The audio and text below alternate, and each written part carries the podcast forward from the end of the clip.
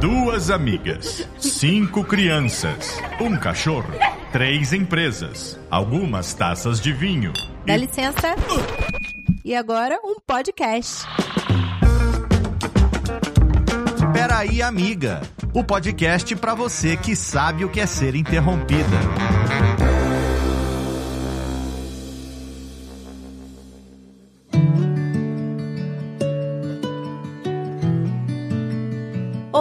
Olá, estamos começando agora o nosso quinto episódio. Tivemos que fazer uma contagem rápida porque neste momento bateu uma dúvida, né? As pessoas aqui cansadas começou, estamos no quarto, no quinto, terceiro, aquela dúvida. Estamos no quinto episódio. Este episódio de hoje será um episódio muito interessante. Eu sou a Anne Vaz, educadora de sono e coach de mulheres. Você me encontra no Instagram no arroba underline Anne. Tenho duas pequenas e moro aqui nos Estados Unidos. E comigo aqui, dividindo esse prazer incrível que é fazer esse podcast para vocês, temos minha amiga Fernanda. Oi, eu sou a Fernanda Marques. Vocês me encontram no Instagram lá no arroba Fei com Y. Sou mãe de três e um dogão que eu tenho aqui. Também moro nos Estados Unidos e é um prazer estar aqui com você no nosso quinto episódio. Uau! Nem acredito que já gravamos quatro. tá indo muito rápido e tá sendo uma delícia estar aqui com a Anne conversando. A gente poderia fazer episódios de 10 horas.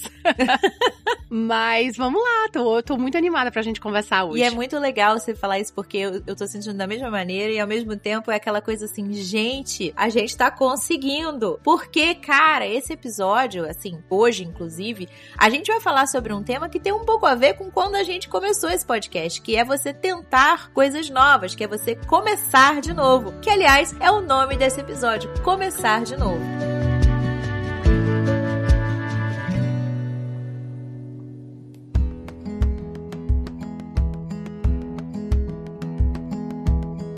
Nesse episódio a gente vai falar sobre transição de carreira, recomeçar, começar de novo. E a gente tem muito caos, muita história para contar para vocês. E como todos os temas que a gente traz, são temas que a gente sempre troca um pouco antes e esses, assim, as ideias estão incríveis, as coisas que a gente quer conversar. E nada mais propício que começar, conversar sobre começar de novo num começo de ano, onde a gente já costuma fazer meta, costuma pensar coisas de novo, pensar o que que deu, o que que não deu. E hoje a gente vai falar sobre isso. Vamos lá, Fê? Pois é, acho que nós duas, assim, mudamos. Você mais que eu, né? E a gente vai escutar um pouquinho da sua história. A maternidade também acabou funcionando como esse portal aí que a gente atravessou pessoalmente e profissionalmente. Eu acho que ter coragem, aliás, recomeçar requer muita coragem, né? É muito difícil. E a gente falou um pouco sobre isso, eu acho que no primeiro episódio. É muito difícil a gente se colocar no lugar de amadora, às vezes, no lugar de não saber das coisas, no lugar de aprendiz e conseguir fazer algo por um tempo que talvez não seja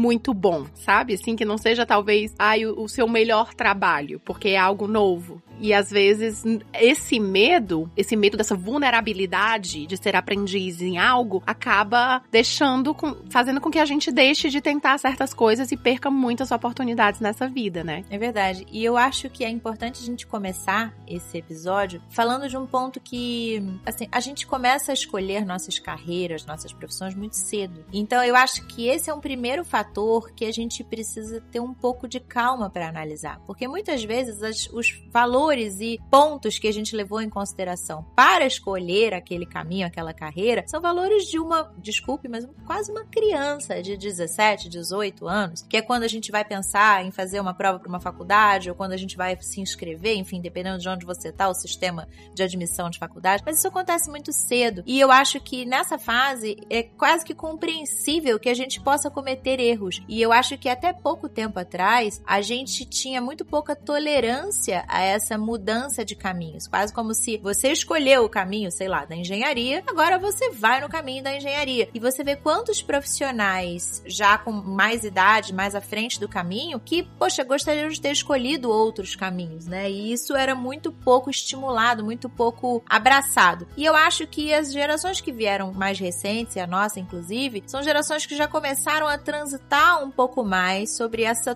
tolerância em começar de novo. Exatamente gente. Eu acho que tem um quase que um preconceito mesmo, né? Assim, quando a gente deixa de fazer algo ou a gente escolhe, né, deixar de fazer algo, principalmente de um ponto de vista profissional, como se a gente tivesse fracassado naquilo. É como se desistir de algo obrigatoriamente implicasse num fracasso, né? E, e não é. Às vezes, claro, realmente coisas não dão certo. Eu sempre digo que às vezes coisas precisam desabar para que a gente possa construir coisas ainda melhores, mas às vezes não é porque fracassou ou porque não deu certo. Às vezes, de fato, você mudou, como você tão bem trouxe. Os valores mudaram. Eu acho que a maternidade muda muito a gente, assim, nessa essa questão da, das prioridades que a gente tem, dos valores que a gente tem. Então, às vezes, a gente escolheu fazer algo, seja lá o que for, com 18, 17 anos de idade, sem nem pensar, não sabia nem se queria ser mãe, ou ainda que sonhasse com a maternidade um dia, não tinha ideia, né, assim, de como seria, ou de, de que forma isso afetaria sua, sua escolha profissional. É muito. Não, eu acho que mesmo pessoas mais velhas, já que, enfim, com 30 anos, ainda não tem a dimensão. Uma pausa para ela dizer que pessoas de 30 anos são pessoas mais velhas, tá? Eu não sei vocês. Mais velhas que 17, amiga.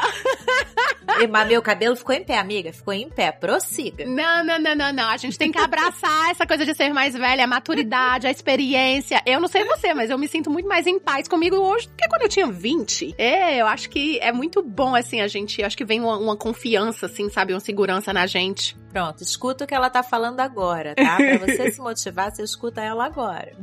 Exato. Mas, assim, eu tô querendo. Eu, não tô, eu falando mais velho, né? Então, assim, 30 é mais velho que 17. E mesmo pessoas mais velhas, com mais maturidade, ainda não tem real dimensão do que é equilibrar maternidade e carreira. Porque é o tipo de coisa que a gente só sabe, de fato, vivendo. E a gente vai, vai falar um pouquinho sobre nossa história profissional, né? E eu tinha uma. A minha história profissional, eu vinha de uma. Eu era babá antes de ser mãe, então. Não, não, mas antes disso, você falou uma coisa num outro episódio que seus pais queriam que você fosse médica. Sim, sim, a gente, a gente vai conversar. Mas é impossível a gente saber, né? Então eu acho que a gente tem que se colocar aberta que às vezes optar por outro caminho não quer dizer que a gente fracassou nesse caminho que a gente estava. Ou às vezes a gente repensa coisas e entende que aquele caminho que a gente estava, na verdade, foi um caminho escolhido pelos outros, não pela gente, né? Pelos nossos pais, pelas expectativas da sociedade, e não foi uma escolha de fato. A gente meio que se encontrou ali, né? E não tem nada de errado em repensar, em recomeçar, né? Que é o, o nome do episódio. Exato. E eu acho perfeito isso que você falou, porque essa sensação de falha, de fracasso, de eu errei, ela já traz toda uma carga negativa para um momento em que você tá começando de novo. Então eu acho que isso também dificulta, até para você se permitir começar baseado em outras coisas. Eu acho que a gente falou da questão da mudança quando acontece a maternidade, mas também pode acontecer por outras razões. Porque você mudou de país, porque você, sei lá, porque você se desencantou com aquela área, seja o que for. Mas eu acho que esse seria talvez uma primeira coisa, né, para quem já começou tantas vezes como a gente. Eu acho que não colocar essa carga, Fernando falou perfeito, não é uma falha. Você não falhou, você tá mudando, você tá escolhendo um novo caminho. E eu acho que isso é, é bonito. A gente deveria pensar nisso talvez até como uma forma diferente. Eu acho que aqui nos Estados Unidos, por exemplo, a cultura de startup, né, de empresas que estão começando, ela é mais alinhada com essa forma que eu vejo. No Brasil, quando você cria um negócio e ele não dá certo, tem toda uma carga negativa. Você é punida como a pessoa que faliu, uma pessoa que não conseguiu.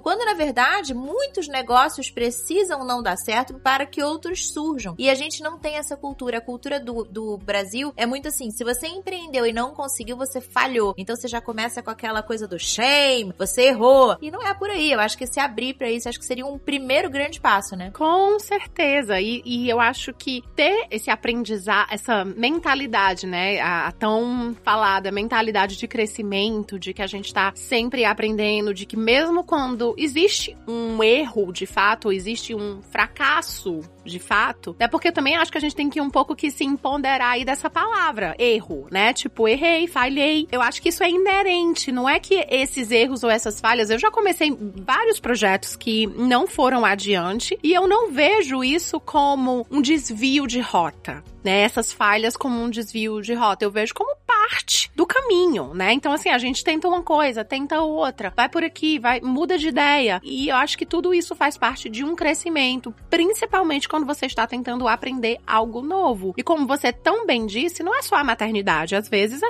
a maturidade, às vezes aquela área mudou por algum motivo, ou seu emprego mudou por algum motivo, ou você tá muito cansado, você quer, enfim, tem né, várias razões, assim, porque essa, esse tipo de coisa acontece. E eu acho que talvez a questão mais importante é que é tudo muito novo. O mercado de trabalho, tal qual ele existe hoje, cara, era impensável Assim, eu não sei você, mas eu não tinha. Não, seria impossível para mim pensar no trabalho é. que eu tenho hoje. Sem dúvida. Eu não conseguiria. É isso, eu, quando eu tinha 17 anos, 18 anos de idade, eu entrei na faculdade com 17 anos. Era impossível eu falar, então, olha, eu quero ser podcaster. olha como a gente tá chique. Eu até. Eu sonhava em ser escritora, de fato, né? Mas ainda assim era uma coisa que, uau, não se ganha dinheiro com isso e blá blá blá blá blá, né? Mas assim, fazer o que eu faço, ser educador, estar no Instagram. Isso era impensável 15 anos atrás, né? Tipo, 20 anos atrás. Cara, o que que, sei lá, sei lá como que vai estar tá esse mercado de trabalho daqui a 10 anos, daqui a 20 anos. Que tipo de mercado os nossos filhos vão encontrar? Quais profissões existirão daqui a 20 anos com as quais a gente nem sonha hoje? É perfeita essa colocação.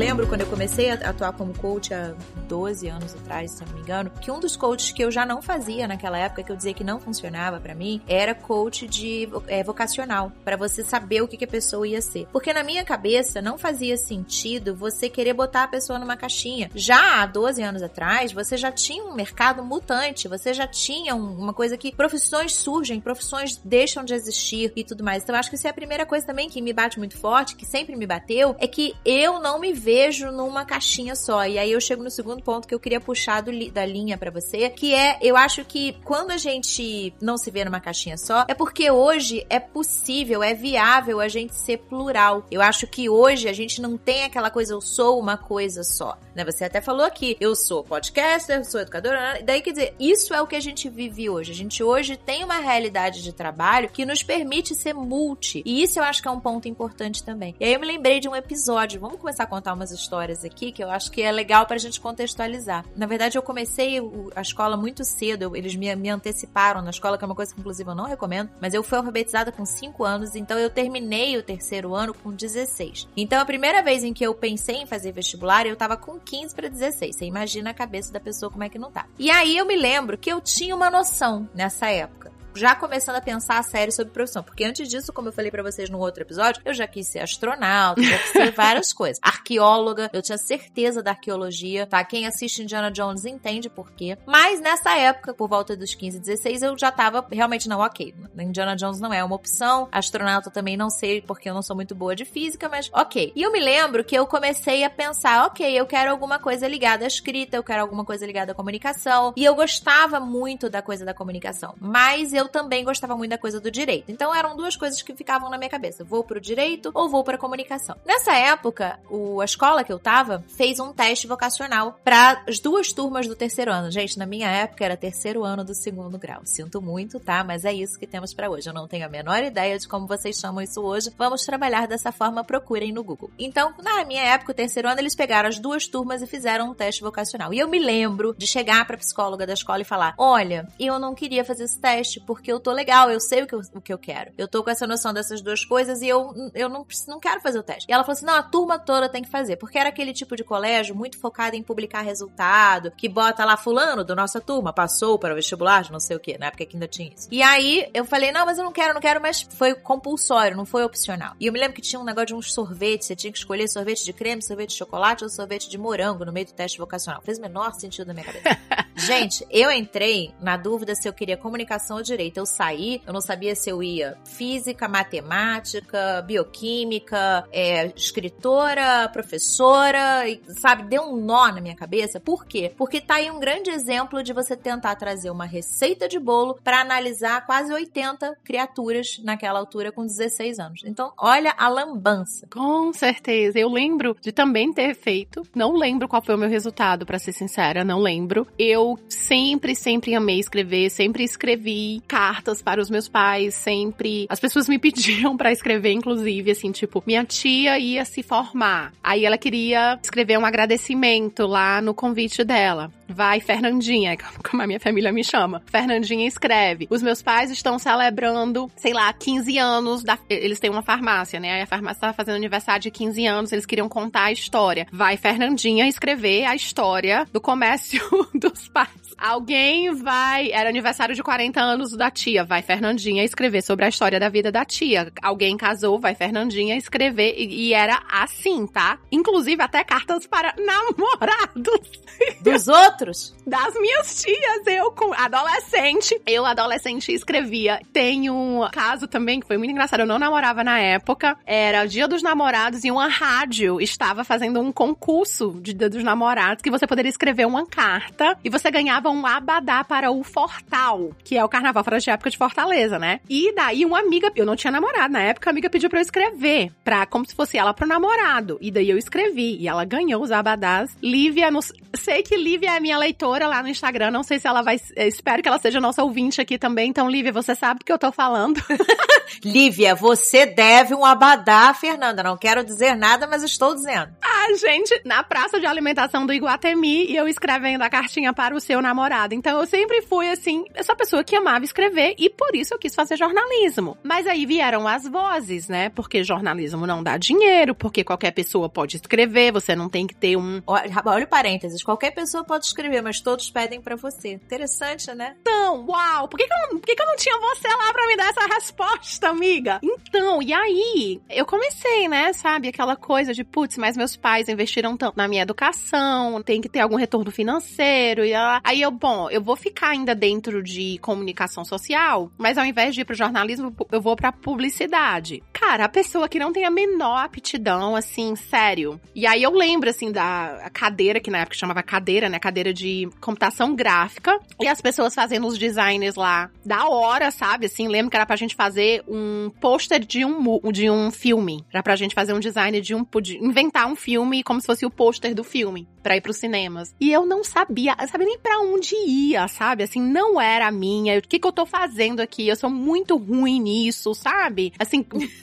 E aí, olha como já abala a tua autoestima, como se o problema fosse você que fosse ruim, não porque você tá no lugar errado. Sim, Exatamente, exatamente. E aí veio a oportunidade para fazer intercâmbio, né, para trabalhar na Disney. Eu vim e daí depois eu quis voltar para ser ao pé. Quando eu quis voltar, os meus pais não quiseram. Eles estavam, você precisa terminar, depois você viaja. Se você quiser viajar, a gente banca a viagem para você. Você quis voltar de novo para os Estados Unidos e eles Para os Estados Unidos. Ah, entendi. E eles não, porque eles porque quando eu vim fazer intercâmbio a primeira vez para trabalhar na Disney, foi só um período de férias da faculdade. Eu não tive que trancar a faculdade. Quantos anos você tinha nessa época? Eu tinha 18. Você vê isso, né? A gente com a sensação de uma vida inteira só tinha 18, né? Não, então, eu tava no segundo semestre de faculdade, eu já tinha sacado que aquilo ali não era para mim. Tipo assim, não, eu tô gastando dinheiro, eu ia à faculdade fazer unifor. Então, eu vim, né, no final de 2004. Quando eu voltei, eu voltei pra faculdade de novo, né? Então, eu não tive que trancar, eu voltei em fevereiro. Já certa que eu, que eu vim embora pra cá. Então, eu fui atrás, aí vi que o programa de pair, é, porque eu sabia que eu não ia ter o apoio financeiro dos meus pais, que eles... Pra quem não sabe o que é au pair. Au pair, as, as meninas que vêm, e meninos também, vêm é, ser babá aqui nos Estados Unidos, né? Então, vem estudar e ser babá ao mesmo tempo, mora com a família, mora com a família. Dá só um episódio sobre isso,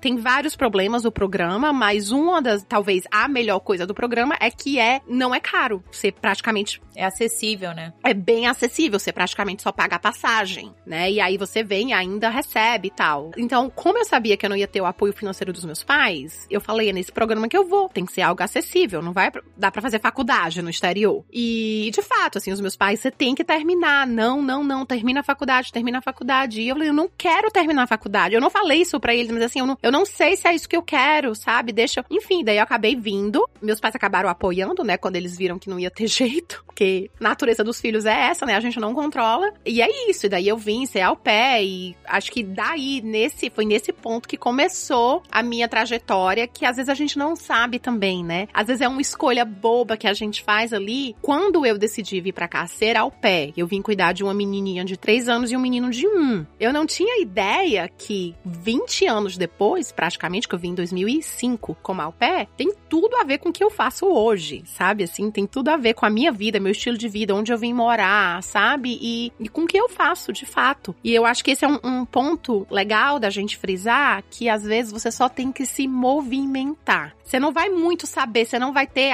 nem sempre, você vai ter o grande plano, sabe? Assim, o grande plano de negócios, a ideia, o jeito de fazer. Nem sempre, ou quase nunca, eu diria, né? Então, às vezes, você só tem que se movimentar, né? Dar um passinho ali para sair daquele lugar que não tá legal para você, que você não tá gostando, que era o que eu sentia na minha faculdade de publicidade. Eu acho perfeito isso. E é engraçado porque começa talvez por aí, né? Por você aceitar que não tá gostando. Por você se permitir dizer para si mesmo, em primeiro lugar, porque às vezes eu sei que é difícil a gente dizer para os outros, mas dizer não estou gostando. Eu acho que isso é um. Às vezes é bem difícil. Muitas vezes é bem difícil, né? Como foi para você com direito? O direito foi uma coisa muito louca, porque, como eu falei, com 16, 17 eu tinha esse sentimento que eu queria fazer direito, mas ao mesmo tempo foi a época em que eu descobri a música. Então foi a época em que eu coloquei na cabeça que eu queria aprender a tocar violão. Eu aprendi, eu tentei ver se a minha mãe me ensinava a tocar violão, que a minha mãe toca, mas a minha mãe queria me ensinar, era uma casa muito engraçada, não rolou. E aí eu fiquei revoltada. Naquela época não tinha internet, essas coisas, então eu, eu tinha umas revistinhas de. daquelas revistinhas com cifra e tal, e eu aprendi sozinha. Eu peguei as revistinhas, pedi um violão emprestado de um amigo. Meu violão chamava William Wallace, porque ele era todo batido, todo quebrado. Eu colei o casco dele com silver tape, então o nome era apropriado, porque ele era um guerreiro realmente.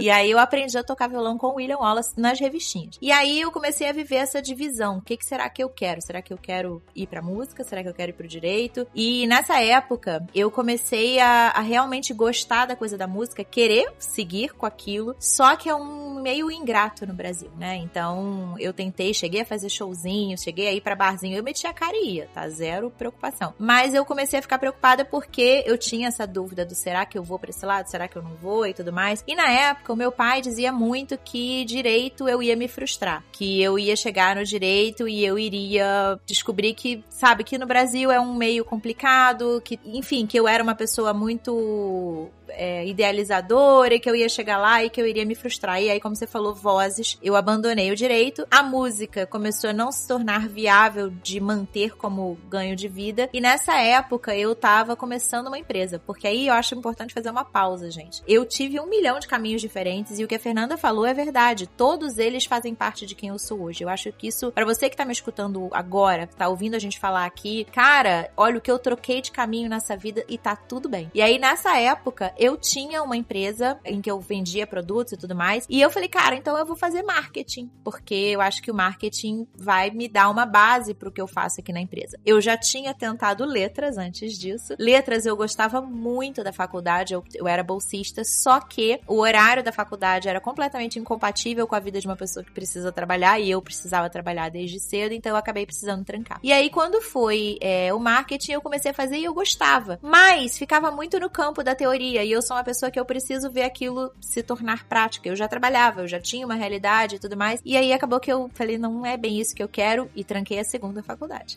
então, se seus filhos trancarem a segunda, a terceira, tá tudo bem, tá? Vai tudo dar certo. E aí, nessa época, eu resolvi já com 20 e poucos, eu acho, 20 e pouquinhos, eu falei, cara, o que que eu quero que eu não tô me escutando nessa vida? O que que eu quero que eu até agora não consegui me achar? E eu me lembrei que eu queria direito. Eu só tinha escutado pessoas me dizendo que não era o direito. E aí, nessa época, eu fiz a faculdade de direito, comecei a trabalhar com direito, fui. E assim, já imediatamente eu fui, achei um amigo que tinha um escritório, me tornei sócia dele. E falei, cara, vamos lá. Fui trabalhar com uma juíza que hoje é uma grande amiga, muito querida minha. Na época eu era estagiária dela, deixava ela doida. É, mas assim, exatamente porque no direito eu me achei. Me frustrei? Claro, mas eu vivi finalmente o que eu queria ter vivido e que as vozes da época eu acabei desistindo. E aí foi muito interessante interessante porque o direito foi a minha praia durante bastante tempo. Eu sou muito boa com isso, eu gosto do que eu faço. Só que quando, e aí foi o que você falou, no meu caso, o direito ele deixou de fazer sentido para mim quando eu tive a minha filha, quando eu engravidei, na verdade. Porque aí nessa época eu falei, cara, o ritmo que eu faço. Teve uma terça-feira que eu fiz 72 audiências. Então, assim, isso não era normal, entendeu? E aí eu tava enlouquecida, desesperada. Eu, como estagiária, trabalhando nessa época com a juíza e tal, eu fiquei, isso não vai dar certo, isso não vai fluir. E aí Eu falei, cara, eu fui conversar na eu já era casada, eu falei com meu marido, eu falei, Gui, eu não tô feliz. Eu não tô feliz. E eu, por isso que eu falei para vocês, eu acho que começa nessa coisa de você aceitar que não tá legal. E eu me lembro que a minha mãe ficou louca, porque ela falou, cara, finalmente você tá num lugar onde você tá fazendo dinheiro, você tá, sabe, crescendo, você é boa pra caramba, não sei o quê. E agora você vai sair disso. E eu falei, mãe, eu não tô feliz, eu não tô legal, não é isso que eu quero. Não tá fazendo sentido para mim o direito agora. E aí foi muito engraçado porque o Gui me perguntou: beleza, você não quer fazer direito, tranquilo. O que que você quer fazer? E aí eu falei: bom, eu tenho duas certezas nesse momento. Eu tenho a certeza de que eu não quero mais fazer direito, mas eu não sei o que eu quero. E aí ele ficou rindo, me olhando falou: como assim? Eu falei: cara, eu não tenho a menor ideia do que eu quero. Eu preciso me achar, mas eu não tô conseguindo me achar enquanto eu não fechar isso. E aí é um ponto que eu quero também trazer para vocês. Às vezes, a Fernanda falou, você precisa se movimentar. Para mim, esse, esse fazer um primeiro movimento começou em fechar uma porta. Eu não sabia o que eu ia fazer a seguir. Eu não saí do direito com aquela ideia clara de agora sim eu vou fazer isso. Eu sabia que o direito não fazia mais sentido para mim. Então eu falei, cara, eu vou fechar essa porta. E aí eu fui terminando as últimas é, causas que eu tinha, fiz as últimas audiências, fiz todo o processo até o final, me desliguei de tudo aquilo, mas eu falei, eu não quero mais isso para mim. E eu parei. E aí foi muito interessante porque foi aonde eu comecei a me permitir me abrir para aquilo. Claro que Óbvio, nem todo mundo vai poder fazer a transição dessa forma. A gente tem que ver em que momento da vida a gente tá. Eu nessa época tinha um parceiro que podia cobrir para mim para eu poder me dedicar a esse momento, até porque eu ia ter um bebê, então já haveria uma pausa mesmo. Foi muito louco porque você querer fazer uma transição enquanto chega um bebê é selvagem, mas no meu espírito aquilo precisava acontecer. E eu sou essa pessoa, eu vejo um projeto, aquilo faz sentido para mim e depois eu vejo, eu vou, eu faço, entendeu? Eu acho que eu me abro para aquilo, eu sou essa pessoa, eu acredito acredito no que eu faço, vou lá e faço. E eu acho que foi muito importante, que foi onde eu comecei a encontrar esse outro caminho. E foi uma virada, né? Assim, porque com certeza eu sei que você aplica e eu vejo muito da advogada em você. Na maneira como você fala, como você se porta, como você escreve. como você debate a sua, debate e defende as suas ideias, tá, tá tudo aí. Então, com certeza não foi. E isso é outra coisa também. A gente acha que enquanto a gente teve em outro caminho, que quando a gente muda de direção, tudo aquilo foi um desperdício. E nunca é, né? Porque nada desaparece, tudo é transformado. Então, assim, com certeza, todo o treinamento que você teve, todo o estudo que você teve, toda a experiência que você teve, tá com você ainda. Você carrega isso na maneira como você se coloca, na sua eloquência, no seu poder de debater, de defender o que você acredita. E isso também, porque tem até um nomezinho, né? É a falácia de alguma coisa, não vou lembrar agora o nome. Mas é quando você, você investe tanto tempo numa coisa que você não quer desistir daquilo porque já tem muito tempo investido. E daí você continua investindo mais tempo. E você fica preso nesse ciclo. E aí eu acho que ajuda a gente pensar que se você mudar, não vai ser um desperdício. Que tudo que você aprendeu, ainda que não tenha nada a ver, o que você vai fazer um dia com o que você faz hoje, sabe? Mas você vai usar essa experiência de vida porque tudo que você passou, tudo que você já viveu, constrói quem você é hoje. São moléculas que fazem parte da sua constituição. Talvez assim não tão a mudança não tenha sido tão grande porque quando eu vim para cá eu já vi para trabalhar com criança, daí comecei a cursar quando meu meu programa de pair terminou, eu comecei a cursar a pedagogia, que é o Early Education. Para crianças mais novas, eu não sei exatamente né, como seria no Brasil, acho que é só pedagogia. E daí eu fui professora professora por quatro anos, né? Eu casei com uma pessoa que não é o meu atual marido hoje. E quando a gente se divorciou, eu também tive que mudar. É um começar de novo também, né, Fê? É um recomeçar, né? E, e é algo que é, acabou também influenciando a minha escolha profissional, porque de repente eu me vi tendo que arcar com tudo sozinha, né? Tudo que era dividido, por mais que eu, eu nunca dependi dele financeiramente, né? Eu sempre trabalhei, mas uma coisa é você dividir, você divide o aluguel, você divide a conta, né? O celular é o plano família que você divide, o carro, né? Tudo ali dividido. De... Mercado. Exatamente. De repente eu me vi tendo que arcar com tudo sozinha, né? Porque ele saiu de casa, tive que pagar aluguel sozinha, enfim. E aí foi quando eu saí da escola, né? Que eu era, eu amava ser professora, gostava muito, mas infelizmente é uma profissão, mesmo aqui nos Estados Unidos, muito mal remunerada. Se você é professora de ensino público, ainda é melhor a remuneração, mas ainda não é essas coisas. E na pré-escola. É melhor a remuneração do ensino público aqui nos Estados Unidos, tá, gente? A gente sabe que no Brasil é o oposto, né? Sim, aqui nos Estados Unidos. É. Infelizmente. Assim, de maneira geral. Claro que tem escolas, né, privadas, riquíssimas, que pagam muito bem e tal, mas de uma maneira geral, quem é professora de pré-escola, que são escolas que não tem no, na rede pública, né, recebe muito pouco. E daí, então, quando eu me vi tendo que me sustentar sozinha e tal, eu saí da escola e fui ser babá, porque eu acabava ganhando mais, não só porque de fato eu ganhava mais a hora, mas porque também não era carteira assinada, então eu não tinha que pagar todos os impostos, né? O que eu ganhava eu ficava com aquilo, que não é muito esperto também. Inclusive, hoje em dia aconselho vocês se, se tem um trabalho assim, vai pensando no futuro, vai tirando um pouquinho, vai construindo a aposentadoria. É coisa que a gente não pensa quando a gente tem 20 anos de idade, né, em aposentadoria, mas deveria.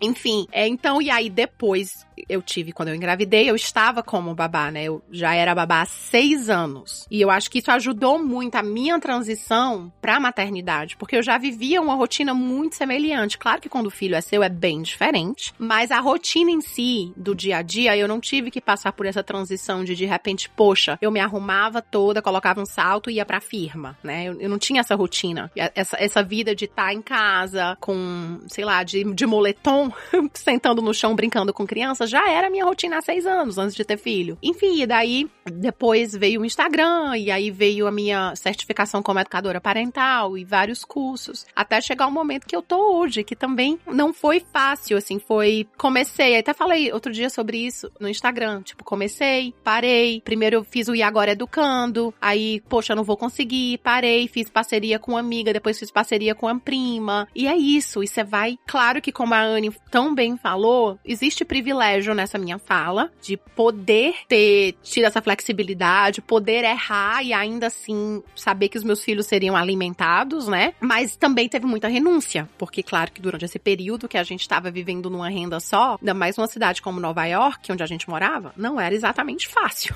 como vocês podem imaginar. Então, é, não é, a gente não tá aqui falando, uau, vá e tente, é lindo, tente outra vez, né? A música é outra. Exatamente, não é isso, né? É, mas é de um ponto também que a gente não precisa ficar nesse lugar de, poxa, eu odeio o que eu faço, ou eu não sei o que eu quero fazer. Que eu, eu vejo muitas mães, assim, muitas mães vêm conversar comigo, aposto que com você também, mães que pausaram pós-maternidade, né? Então, de fato, quiseram ficar com os filhos ou precisaram ficar com os filhos por um período de tempo, e aí não sabem mais o que fazer depois desse período, né? Tipo, eu não quero voltar para o que eu fazia antes, o que que eu faço agora. Foi o que me bateu, foi o que eu te falei. Eu tinha uma certeza do que eu não queria. Eu não queria mais o direito. Agora, o que eu queria, eu não tinha a menor ideia nessa época.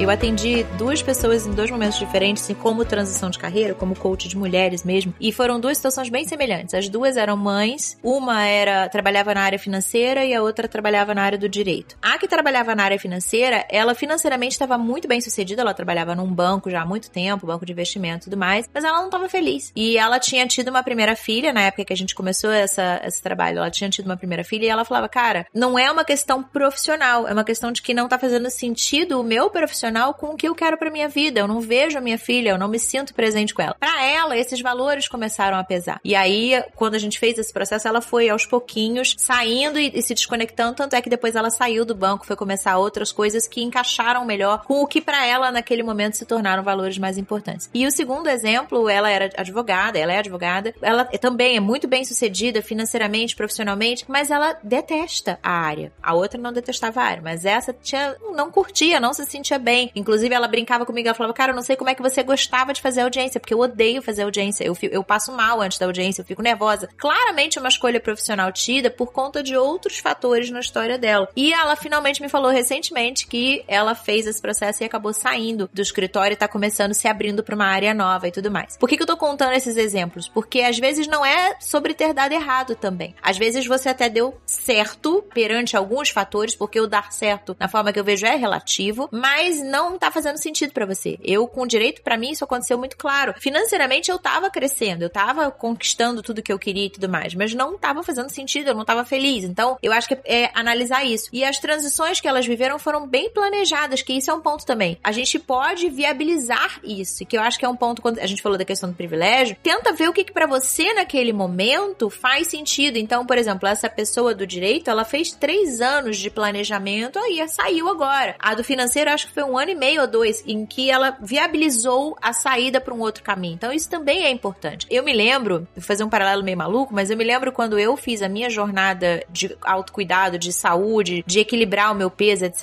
etc, que muitas vezes eu tinha tentado isso e eu nunca conseguia, porque eu queria sempre um resultado rápido. Eu sou mais assim de querer já partir para ação. E eu me lembro que o Gui, meu marido, falava assim: "Cara, a hora que você entender que a jornada feita de uma forma pausada, ela muitas vezes torna tudo mais viável, você vai encontrar um caminho melhor". E isso fez muito sentido para mim nisso. E eu acho que na questão profissional isso também é um ponto que a gente pode levar em consideração. Talvez você não esteja feliz agora, não deixa para pensar nisso daqui a um tempão porque agora não é viável. Começa gradualmente a montar um plano para você repensar, para você até poder repensar. Talvez hoje você não possa, mas você pode no futuro. De repente, será que você pode começar um curso agora, enquanto você ainda tá fazendo o trabalho atual, que vai te permitir buscar uma outra opção? Será que você, entendeu? Se abrir para isso, eu acho que também é.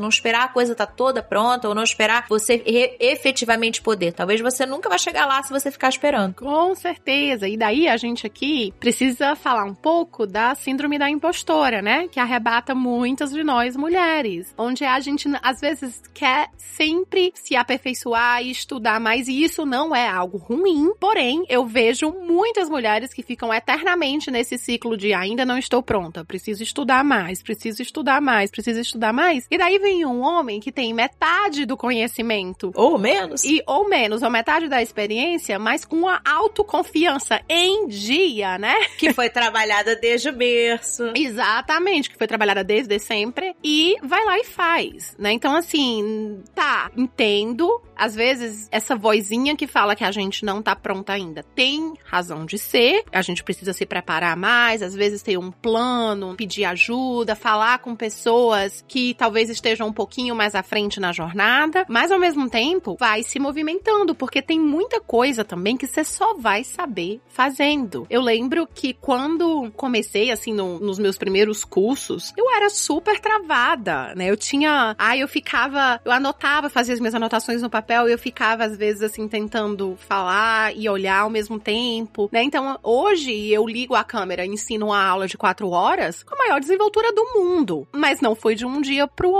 Não foi no meu primeiro curso, não foi na minha primeira aula que isso aconteceu. O próprio podcast é um exemplo disso, né, amiga? Os primeiros episódios, vocês que estão nos escutando, vocês sabem. Com certeza. A gente vai lá, gente, pessoa, vai lá no primeiro episódio e escuta a nossa introdução. A gente tá super travada. E eu até brinquei com a Anne porque eu falei assim, cara, que antes do primeiro episódio a gente tinha gravado um episódio teste. E o episódio teste, como a gente não tava sentindo pressão nenhuma, porque era só um teste, a gente tá numa desenvoltura incrível.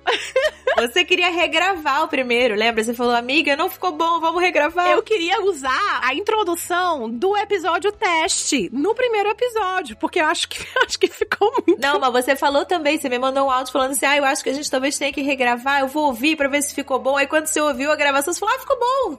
É, não, mas foi, também era só a introdução, o resto ficou ótimo, porque acho que quando a gente vai falando, como a gente também tem um senso de humor, assim, parecido, a gente faz uma. Acho que você me ajuda a me soltar e, e o mesmo. E eu acho que eu faço o mesmo com você. E você me ajuda a voltar, tá vendo? Olha como a gente se completa. Então, é, é isso. Você não vai estar pronta, você não vai ter um plano perfeito, você não vai. Né, vai indo, você só vai. É aquilo. Você pode sentar numa aula para que uma pessoa te ensine a nadar, né? Para que a pessoa te passe os conceitos básicos do que, que é envolvido no ato de nadar, né? Mas você só vai saber entrando na água. Não tem como você saber só pela parte teórica, né? Você só vai saber treinando. Então é muito isso. Eu converso muito, inclusive com várias mulheres que querem seguir essa, essa área, né? Nessa área da parentalidade, de ser educadora, de fazer um pouco do que eu faço. E eu sempre falo, mas você tá com certificação? Você tem alguma experiência? Coloca teu trabalho no mundo. Tá, você não se sente pronta para atender famílias ainda? Ok, eu respeito isso. Vai fazendo post, vai escrevendo, prepara o teu Instagram, né? Você não precisa de, você não precisa de nada, só do celular para começar começar a escrever sobre e postar sobre. Então, pode ser que quando você de fato se lance, né, aí você já tem aí 50 posts escritos. E, e, que, e que legal que as pessoas vão chegar no teu Instagram e vai ter lá tudo, né? Várias posições que você acredita, vários estudos que você já leu sobre, enfim. Mas é importante se movimentar, fazer alguma coisa, porque infelizmente assim não não vai chegar esse momento que você vai pensar, putz, agora tô pronta, agora agora eu sei. Como ter filhos, ter filhos também, gente. Às vezes a gente fica esperando o momento perfeito para ter filhos e esse momento dificilmente chega, entendeu? E aí quando você se compara com outras pessoas também, aí é que fica difícil, porque eu, eu e eu digo isso como alguém que fazia isso, tá? Assim, e principalmente porque muitas pessoas que começaram comigo, né, assim, nesse espaço do Instagram e de falar sobre parentalidade, poxa, alavancaram voos assim, Elisama Santos, sabe? Assim, tipo, ela começou junto comigo. E aí, quando. E eu falo isso como pessoa que é fã dela, tá? E, e, e cara, a mulher virou global, sabe? Então, como é que você. Como? Não, não tem. Se eu me comparar com ela, eu nunca vou fazer nada da vida, porque eu vou ficar assim, cara, eu nunca vou obter esse tanto de sucesso. Aí você fica meio que paralisada. E. Mas aí quando você para pra pensar, tipo assim, mas primeiro, será que eu quero isso? Segundo, será que eu preciso disso para ter, ou eu posso ter a minha própria versão do que é sucesso, do que é ser bem sucedida. A sua versão de sucesso não necessariamente precisa ser a versão da outra pessoa. E aí eu via muita gente colocando vários cursos no mundo, né? E aquela coisa também super produzida, como eu acho que existe uma facilidade maior para esse tipo de, de coisa no Brasil, né? Eu acho que contratar esse serviço de é, pessoas que vão na, e fazem um vídeo, né? Ou você contrata um estúdio, até mesmo pessoas que fazem videocast, né? E, e vão no estúdio e tal. Eu acho que isso é mais fácil ou mais acessível do que aqui nos Estados Unidos. Então, assim, eu nem sei onde eu iria para contratar uma equipe para gravar um, um curso. Eu sei que você grava muitos dos seus cursos, né, amiga? Sou eu mesma que faço. Gravo tudo no. Inclusive, meu primeiro curso foi todo gravado no celular. Ele foi minha câmera. E eu, gente, eu sou maquiadora, figurinista, roteirista, diretora. Eu só não edito. Mas não edito por falta de tempo. Que se precisar, eu meto a cara e aprenda, que eu não quero. Exatamente. E você vai e faz. E faz um trabalho excelente. E assim, é importante a gente falar isso também. Porque você não precisa da super equipe. Mas no começo eu ficava. Não sei se isso te paralisava de alguma forma. Mas a mim eu ficava, poxa, mas cara, como, como é isso? Eu vou fazer um curso e eu não tenho uma equipe, eu não tenho. Eu mesma que vou gravar, vai parecer algo tão amador, vai parecer que eu não sei do que eu tô falando. Mas é a mensagem que importa. Claro que a gente tenta levar algo de qualidade, né? Eu faço, trabalho todo um conceito em cima dos meus cursos e tenho minha designer que trabalha comigo e tal, mas eu não tenho uma equipe. E você não começou com ela, esse é que é o ponto também. É que eu acho que você às vezes começa do jeito que é viável hoje e vai melhorando ao longo do caminho. Com certeza, com certeza. E aí é isso também de você, você só entende aquilo que é difícil para você quando você começa a fazer. Então, quando eu comecei a dar aula, que eu vi que eu tinha uma certa dificuldade de seguir as minhas anotações olhando para a câmera ao mesmo tempo, eu entendi que ter uma apresentação no Zoom que eu conseguisse ver na tela, né, as minhas anotações, seguir e olhar para a câmera com desenvoltura ao mesmo tempo, eu, opa, vou contratar uma designer para me ajudar. Eu poderia ter feito eu mesmo também, porque mas aí chega um ponto que você tem que ver o que, que vale mais, o seu tempo, exatamente, né, ou terceirizar alguma coisa. Mas isso que você falou, o primeiro, o meu primeiro curso foi áudio, porque nem aparecer eu queria. Pois é, eu gravei uma aula para um teu que era todo de áudio. Isso, é o primeiro, a trilha. Isso, você foi convidada. E foi todo em áudio, porque assim, eu não queria aparecer, eu não queria gravar, enfim. Eu não tinha nem memória no computador para gravar e editar a coisa. Então, é isso, você não precisa do plano perfeito, do equipamento perfeito, do. É porque senão a gente também entra numa coisa que já aconteceu comigo também, que você começa a ter pequenas doses de dopamina ao se preparar. E aí você fica eternamente ali. Aí você fica eternamente comprando coisinhas. Vou comprar uns post-its, vou fazer um home office, né? Vou comprar uns post-its, vou comprar umas canetinhas, vou comprar o equipamento de luz. Você vai comprando, você vai comprando. Não entrou nada ainda no negócio, né? Mas saiu um dinheiro danado. o negócio não tem renda ainda, mas só saindo o dinheiro e você se sente feliz porque ao comprar aquilo, você meio que se engana, né? Entre aspas, de tipo, olha, estou me movimentando. Não é isso que Fê e Anne estão falando. Não é esse tipo de movimento, né? Porque senão você vai se enganando. Aí é um movimento que a gente se sente bem, né? Uns post-its coloridos, umas canetinhas bonitinhas. Mas é um bem rápido. Talvez se você quiser observar, perceba que faz bem, mas dura muito pouquinho, porque não avança. Tanto que você vai ter que comprar outra coisa. Vai ser o grampeador lindo, transparente, outra coisa.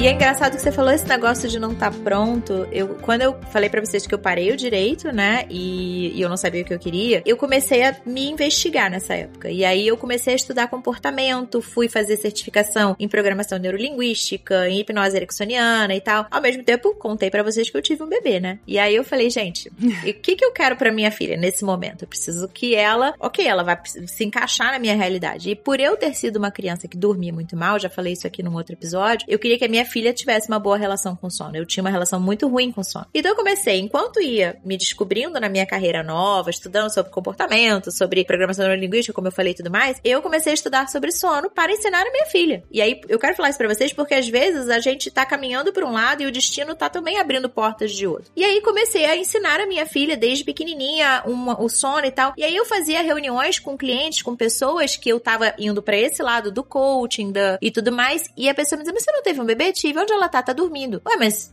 não, é que eu ensinei ela a dormir, mas vamos focar aqui. Aí eu voltava. e aí eu comecei a ter pessoas dizendo, mas como que você ensinou ela a dormir? E aí eu não sei, eu ensinei, eu, eu fui vendo isso e tal. E na época o que se tinha muito era aqueles métodos de impacto, né? Então, assim, ou você deixava lá chorando até dormir, ou então você ficava, bota tantas horas, conta não sei quanto tempo, volta. Eu não queria isso para minha filha. Então, o jeito que eu ensinei ela foi um pouco diferente. Eu queria de um jeito que respeitasse ela, que fosse gentil e tudo. E aí começou a acontecer uma coisa muito engraçada, porque pessoas que eu atendia com coaching e tudo mais começavam a dizer assim: não, eu queria agora ajuda com o sono. E eu falava assim: não, não, eu, eu sou coach. e aí eu comecei a receber pessoas que me ligavam: olha, eu sou amiga de Fulana, você fez coach com ela? Fiz. Então eu tenho uma filha que eu preciso de ajuda com sono. Eu dizia: oi? Não, não, eu sou coach. Até que eu falei: cara, eu não tô vendo aqui, mas existe de fato uma demanda de pessoas que querem ajuda com sono e que não tem esse caminho porque para elas os métodos de treinamento, de impacto também não fazem sentido como não faziam para mim. E aí foi muito engraçado que eu me deparei com uma questão: mas o que é uma pessoa que ajuda com sono? Quem é essa pessoa? O que faz? Não existia isso. Isso há mais de 10 anos atrás. E eu fiquei louca, porque eu falei, cara, como é que eu vou fazer isso aqui? Então eu comecei a entender que aquilo eu iria precisar abrir portas mesmo. Eu iria precisar meio que criar um caminho. E foi onde eu comecei realmente a entender que às vezes a gente tá ali tentando descobrir e o destino tá mostrando também. Então eu acho que ficar um pouco aberto a isso. E aí nessa época eu comecei a perceber que eu iria para esse caminho e eu criei a metodologia de educação de sono exatamente porque eu falei, cara, existe uma demanda, eu sei fazer. Agora, nessa hora entra naquilo que você falou. E a validação para ser quem eu sou? Se até ali não havia aquilo, como fazer aquilo, como começar aquilo. Então eu acho que é importante isso, aliar muito estudo, sim, porque isso é importante, a gente se preparar, a gente aprender sobre aquilo, mas entender que às vezes a prática, muitas vezes, a prática tem que estar tá caminhando junto, porque aí uma coisa vai puxando a outra. Porque aí também, à medida em que eu comecei a atender e, e a, a exercer aquilo, eu comecei a sentir necessidade de estudar mais. Então eu fui estudar mais. Aí eu aprendia mais, eu atendia mais. E você vai criando também esse ciclo positivo, né? E algo muito importante é você, e muito difícil, é você tentar muito filtrar as vozes negativas. Ah, sim. Porque muitas vezes, como eu falei no começo do episódio, aquele caminho que a gente tava lá atrás nem foi uma escolha. Então, se você tá fazendo esse trabalho de se redescobrir, de recomeçar, é muito importante você se certificar que isso de fato venha de você né? Seja ligado aos seus valores, é o que você quer, como você vê sua vida daqui a 5 anos, a 10 anos, a 15 anos. Porque senão você vai ou pode cometer os mesmos erros, né? De às vezes deixar essas vozes é, penetrarem nas suas decisões e depois se arrepender e acabar se encontrando nesse mesmo lugar daqui a 5 anos. E eu digo isso por quê? Porque quando eu comecei a, a minha, o meu negócio no Instagram, primeiro que por mais que eu não soubesse bem, assim exatamente o que eu queria, essa coisa de educação parental, né? E cursos não era, não tava ali no meu horizonte, mas eu tinha um propósito muito concreto assim, e eu não me desviei desse propósito. Eu queria publicar um livro. Muito cedo eu entendi que o Instagram poderia ser algo que fosse fazer com que meu sonho de publicar um livro se tornasse viável. Então o que é que eu pensei? Eu vou crescer meu Instagram escrevendo e eu escrevia todos os dias, todos os dias tinha texto nos primeiros anos do Liam. E quando eu tiver uma audiência legal, eu vou chegar para uma editora e vou falar: ó, eu tenho esse livro para publicar, tenho aqui uma audiência de 20 mil que eu sei que vai comprar, né? A grande parte, e você publica meu livro. Acabou que as coisas foram ainda melhores, que eu nem tive que chegar na editora. A editora chegou para mim, eu recebi proposta de duas editoras e, e tive que escolher, assim, escolhi a que casava melhor comigo. Antes da proposta do livro, teve muita proposta de publi, mas eu falei, não, eu não quero me colocar como influenciadora, eu quero me colocar aqui como escritora, então eu não quero misturar as coisas. Então, assim, isso é importante, você não comprometer os seus valores e a sua visão a longo prazo, se você já tiver uma, né? Como eu disse, nem sempre a gente tem. Mas eu vou falar para vocês, eu ninguém acreditava no que eu tava fazendo. E eu tenho uma família que, de maneira geral, é muito presente na minha vida e, e muito me apoia muito, né? E, enfim. Mas nesse momento aí, ninguém tava levando a sério. Meu marido fazia piada com o que eu tava fazendo, que era algo que me magoava, né? E a gente teve vários DRs com relação a isso. É, mas ele fala, ai, vai pra Matrix, né? Então sempre que eu tava com o celular é porque eu tava na Matrix. Era uma piada, não era levado como é o trabalho dela. Sim. Ela tá construindo alguma coisa, sabe? Eu lembro que quando o Liam tinha, acho que dois aninhos, talvez, isso inclusive virou uma crônica no meu livro, mas o meu pai me sentou para ter uma conversa séria comigo numa visita que ele fez a Nova York. E eu entendo que a preocupação dele é, veio de um lugar de amor, é, mas basicamente a pergunta dele é o que, que você tá fazendo com sua vida? Você tá aqui nesse apartamentinho cuidando dessa criança, e mas, mas e aí? Sabe? Assim, você tá acabando com sua vida,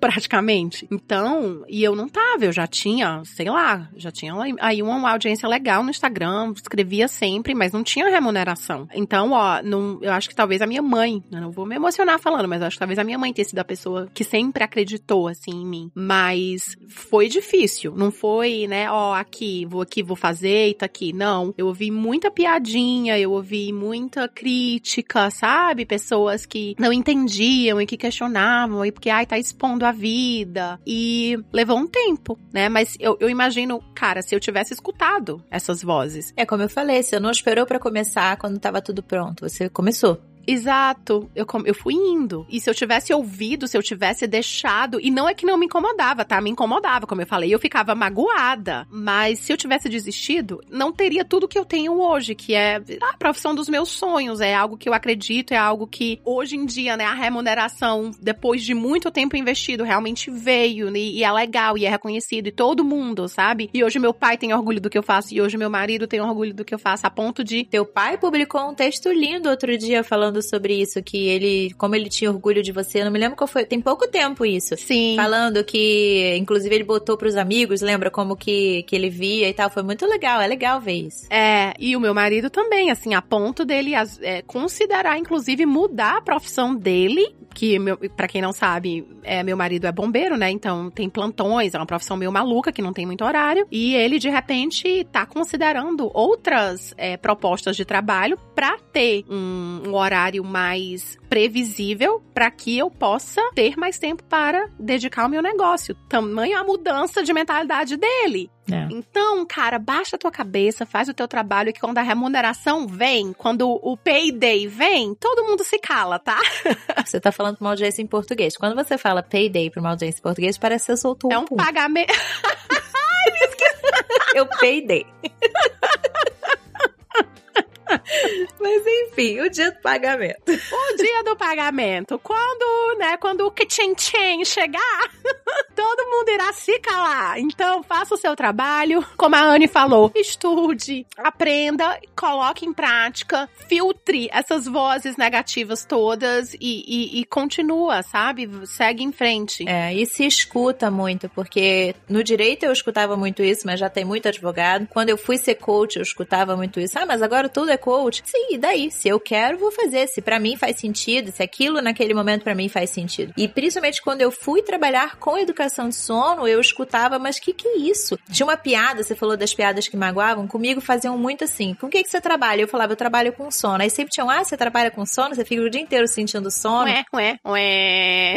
E aí eu tipo, ah, é, ha, ha, ha. Pois é. E aí, sim, chega uma hora que você fala assim, hoje é o contrário. Hoje é impressionante. Eu chego nos lugares, as pessoas, ah, olha, ela trabalha com sono. Aí vem me contar uma história de alguém, aí fala: olha, eu te falei, pra, te recomendei pra uma amiga e tal. Eu acho que às vezes a gente precisa, como a Fê falou, fazer aquilo realmente, dedicar aquilo, escolha um caminho, vá, porque se aquilo vai fazer sentido, se aquilo é o caminho para você, as coisas se encaixam, as coisas fluem. E eu quero pedir pra Fê fazer uma frase pra gente fechar, que depois eu vou falar a minha frase, que eu acho que vai ser também boa para motivar você. Eu tenho que começar a pensar nessas frases antes dos episódios, amiga. Também, porque eu te jogo elas, mas eu não tinha a menor ideia. Eu acabei de pensar nela agora. Por isso joguei pra você primeiro. Que é assim, amigo faz assim, dá a mão e vai Eu junto. vou para uma frase de uma grande filósofa da modernidade, Rihanna, Bad Girl Riri, work, work, work, work, work. work, work, work, work, work. Trabalhe, trabalhe, trabalhe. Não no sentido doentio de trabalho enquanto eles dormem, né? Nada disso. Porque qualidade de vida é importante também. Porém, no sentido de coloque, sabe, assim, tapa os ouvidos e vai no seu caminho, sabe? E, e segue em frente naquilo que você acredita. Adoro filósofos do nosso tempo. o que eu quero trazer para vocês, a Fernanda falou uma coisa no começo do episódio que eu acho importante pra gente fechar, que nada se desperdiça. Eu falei para vocês que eu tinha um sonho de trabalhar com a música e esse sonho não foi viável para mim. A música hoje é um hobby, eu tenho uma banda, eu canto uma vez por semana, alimenta a minha alma, mas não é o meu ganha-pão, não é o meu trabalho. Faz parte da minha vida, claro, porque a gente é múltiplo, mas é interessante como nada se desperdiça. Se tem uma coisa que eu escuto no meu trabalho quase todos os dias, é que a minha voz transmite calma, que a minha voz transmite um sentimento bom. E eu só posso observar que, olha a minha música fazendo parte do meu trabalho. Então, nada se desperdiça. Toda a sua jornada é importante. De uma coisa que você nunca imaginou que de repente você fazia naquele dia lá atrás, um dia quando você vai ver, ela é uma partezinha do todo do que você faz. Então, assim, viva os seus momentos, viva, se permita viver, se permita fazer o que você quer naquele momento, porque as coisas vão se encaixando. Se você está se movimentando, claro, se você não se fechou pro mundo, se você não deixou de se permitir aquilo, as coisas vão se encaixando. Então, eu tô dizendo isso pra vocês de coração. A minha voz lá atrás, que lá atrás eu treinei e tal, é uma das ferramentas que mais soma no meu trabalho, porque as famílias dizem, cara, quando eu recebo os teus áudios eu fico muito mais tranquilo. Então, tudo faz parte. Eu sei que a gente já tá quase encerrando o episódio, mas eu preciso puxar esse gancho aqui, porque o que você colocou aqui é algo muito importante, que no seu caso não era algo, era algo positivo seu, não era algo que você via, né? Sua voz é linda, e você sabia disso mesmo antes, mas agora ela, ela faz parte da sua vida com uma ferramenta aplicável em outra área também, né? Mas, às vezes, não é algo positivo, é algo que a gente considera negativo, que acaba sendo o teu maior trunfo. Por que, que eu digo isso? Porque eu sou essa pessoa, eu sou uma pessoa muito indecisa na vida. Não porque eu não tenho, eu tenho uma opinião forte, eu sei o que eu quero, mas é que eu olho para uma situação e dentro de um minuto eu consigo te dar pelo menos assim cinco cenários diferentes. Então sempre que eu ia me colocar, eu sempre, ai, ah, tem isso aqui, olha, mas olha, tem isso aqui, mas olha, tem isso aqui. E eu sempre, às vezes,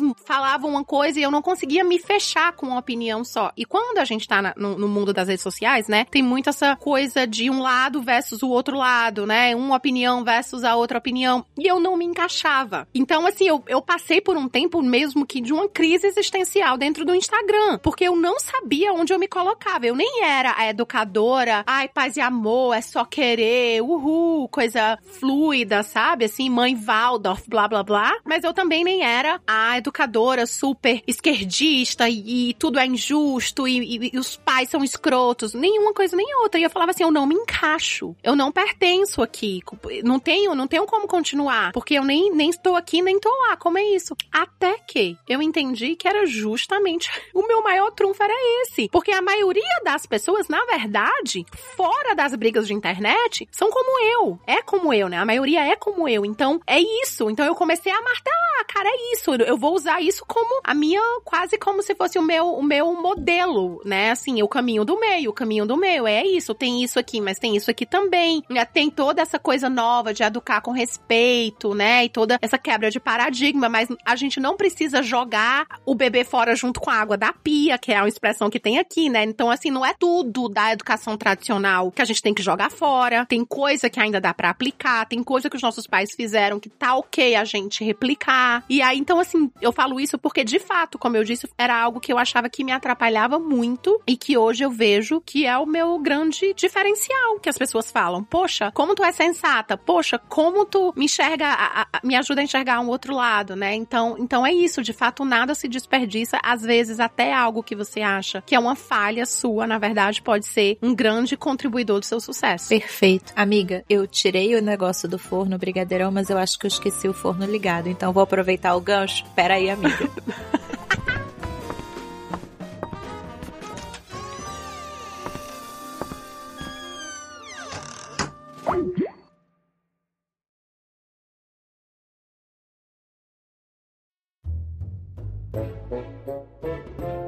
Eu preciso fazer uma pausa. Tudo de boa, vai lá. Peraí, amiga, que eu tô com um timer aqui que a pessoa deixou fazendo um brigadeirão. E como a gente começou mais tarde, o brigadeirão tá apitando. Como eu não quero que o bicho queime, só um segundo. Vai lá. e traz um pedaço desse brigadeiro pra mim. Voltei. O brigadeirão não queimou. O forno ficará aberto, que eu tentei tirar ele de dentro. Tá cheio de água quente, não rolou. Perdão, comecemos novamente, mas continue.